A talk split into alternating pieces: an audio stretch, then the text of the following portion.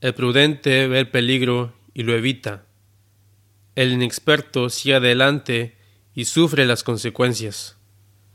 Proverbios 27:12 Hola, ¿qué tal? Mi nombre es Edgar y esto es Consejos Gratis.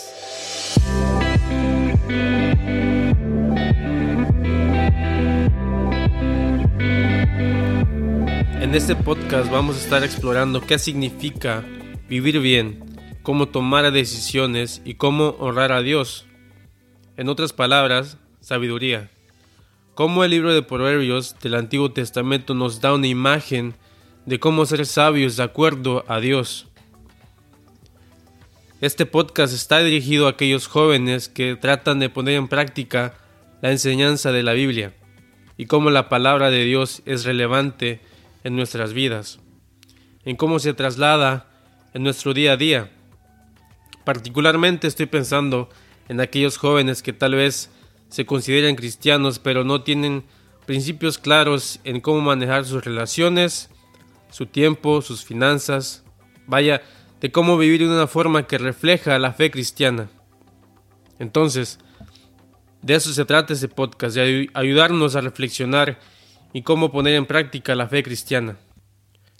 En el episodio pasado definimos qué es sabiduría y en este episodio vamos a estar hablando sobre los beneficios de la sabiduría.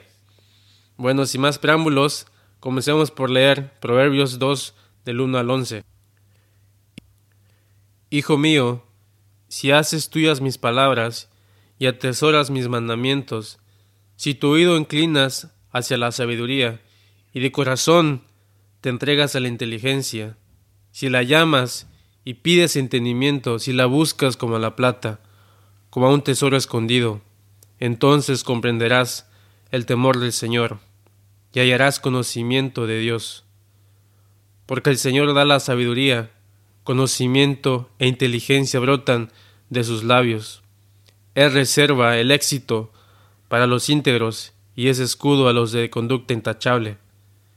Él cuida el sendero de los justos y protege el camino de los fieles. Entonces comprenderás la justicia y el derecho, la equidad y todo buen camino. La sabiduría vendrá a tu corazón y el conocimiento te endulzará la vida. La discreción te cuidará, la inteligencia te protegerá.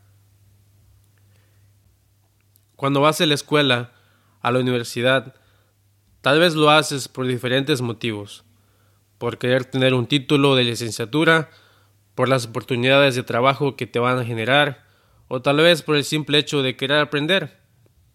En el caso ideal, estudiar una carrera en la universidad se supone que te da el conocimiento y las herramientas necesarias para que puedas trabajar en tu área de estudio. Si estudiaste ingeniería civil, los términos cálculos y planeación que aprendiste te van a ayudar a, que puedas trabajar en una compañía de construcción. Si estudiaste contaduría, las leyes, los términos financieros y los programas que aprendiste a manejar durante tus estudios te van a ayudar cuando entres a trabajar en una firma de contaduría. El punto es que la información y entrenamiento que recibiste en tu carrera te equipan para poder desempeñarte en tu trabajo. Es por eso que te esfuerzas en tus estudios, Vas todos los días a la universidad, estudias 3, 4, 5 años, lees, haces presentaciones, haces exámenes, tus tareas, todo con el objetivo de ser un profesionista. Ahora bien, cuando se trata de la sabiduría y la inteligencia, esta no llega de la noche a la mañana. Se tiene que buscar, tienes que ser intencional, porque no te va a llegar por accidente. Proverbios 2 lo dice así. Si haces tuyas mis palabras y atesoras mis mandamientos, si tu oído inclinas hacia la sabiduría y de corazón te entregas a la inteligencia, si la buscas como al dinero, entonces comprenderás el temor del Señor y hallarás conocimiento. Si quieres entender este concepto del temor del Señor, escucha el episodio 1. La sabiduría que viene de Dios es algo que se tiene que cultivar si tus estudios universitarios te equipan para que seas un profesionista, la sabiduría de Dios te equipa para la vida, para que puedas vivir una vida bien. Sin embargo, El error es creer que tú por ti mismo puedes adquirir sabiduría, que si sabes lo suficiente, que si te esfuerzas lo suficiente, puedes tener una buena vida. Pero el punto de la sabiduría de Dios es que es Él el que nos da sabiduría, y tú y yo recibimos de Él. Pero este es nuestro punto de partida, el caminar con Dios, el buscarlo, escuchar y obedecer su palabra. Ahora bien, en nuestro texto el versículo 7 y 11 dice, Él reserva el éxito para los íntegros y es escudo a los de conducta intachable. La discreción y la inteligencia te protegerán. Éxito y protección. ¿Quién no quiere eso en la vida? Cuando escuchas estos conceptos, tal vez te, te vienen a la mente dinero y salud. Y aunque tener dinero y salud, por supuesto que es bueno y deseable. Sin embargo, cuando la Biblia habla de éxito y prosperidad, se trata de una visión más grande. Va más allá de solo dinero y salud. Son tus relaciones. Tener una buena relación con tu familia, tus amigos, en tu salud, salud física y también mental. Y sobre todo, es tu relación con Dios, el conocerlo, el hacer su voluntad, el caminar humilde con Dios. Eso es vivir bien. En otras palabras, crecer y florecer como hijo e hija de Dios. Esa es la visión que la Biblia ofrece cuando habla de éxito. Y es una visión que comprende toda tu vida, todo tu ser. ¿Cuántos no basan toda su vida y sus decisiones solo en querer ganar más, como si la vida solo se tratara de tener un buen sueldo? Claro, sé que muchos viven en escasez y necesitan llevar sustento a sus familias y se sacrifican por poder hacer eso. Y no trato de hacer eso de menos. Mi punto es que si tu trabajo está afectando tu relación con tu familia, tu salud física y mental, tu relación con Dios, entonces necesitas poner tus prioridades en línea y considerar todos los aspectos que son importantes para ti. Ahora bien, déjame ser claro. Proverbios no ofrece una fórmula mágica para que puedas tener éxito y protección por parte de Dios. Por favor, no caigas en este extremo. Que si haces X, el resultado va a ser Z. Que si haces tu oración, vas a la iglesia y das tus ofrendas, Dios te va a prosperar económicamente. Muchos caen en este error y después piensan que porque Dios no les regresó la inversión que hicieron, Dios les quedó mal y Dios no cumplió su parte del trato. Esto se conoce como el Evangelio de la Prosperidad. Y como pueden ver, ese extremo puede ser peligroso. La idea de creer que puedes controlar a Dios, hacer que trabaje para tu propia conveniencia, que solo tienes que decir la oración correcta, ir a la iglesia, dar tus ofrendas, y el resultado de ello va a ser éxito. Eso es una falacia, un error. El creer que puedas manipular a Dios, a que te conceda tus deseos, o pensar que Él te debe algo porque te portaste bien en el año como si fuera Santa Claus. Pero entonces, ¿qué va a pasar cuando pases por algo difícil? O si tú o un familiar sufre de alguna enfermedad grave, por ejemplo, ¿vas a dejar de seguir a Dios?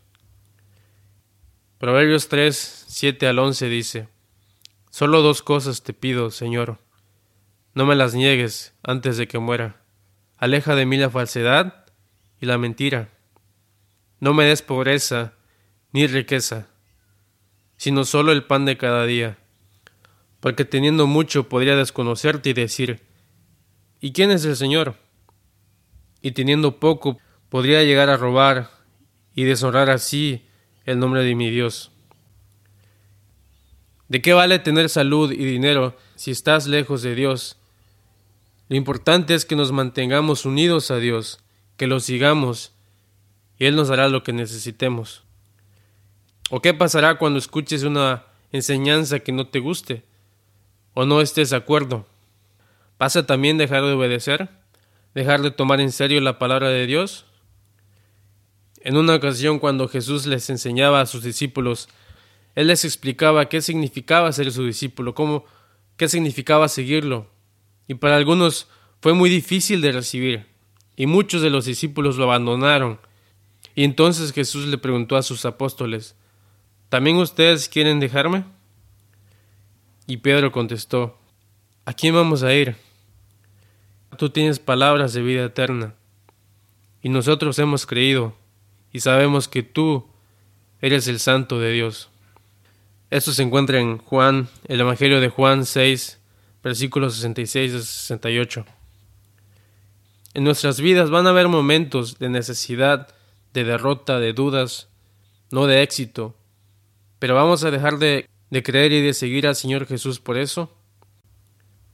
Seguir al Señor es seguirlo con toda nuestra vida, no por ganancias, sino porque Él merece toda honra y porque Él es el dador de la vida. Ahora bien, quiero tomarte a otro extremo. El pensar que como humanos estamos sujetos a nuestras circunstancias, que no podemos hacer nada, que si eres pobre, te vas a quedar pobre, que si Dios quiere que seas buen esposo o esposa, Él lo va a hacer, o que si Dios quiere que tengas un mejor trabajo, Él te lo va a dar. En otras palabras, ser conformista y no tomar responsabilidad por tu vida. Aquí quiero ser cuidadoso, no ignorando la situación en la que muchos viven.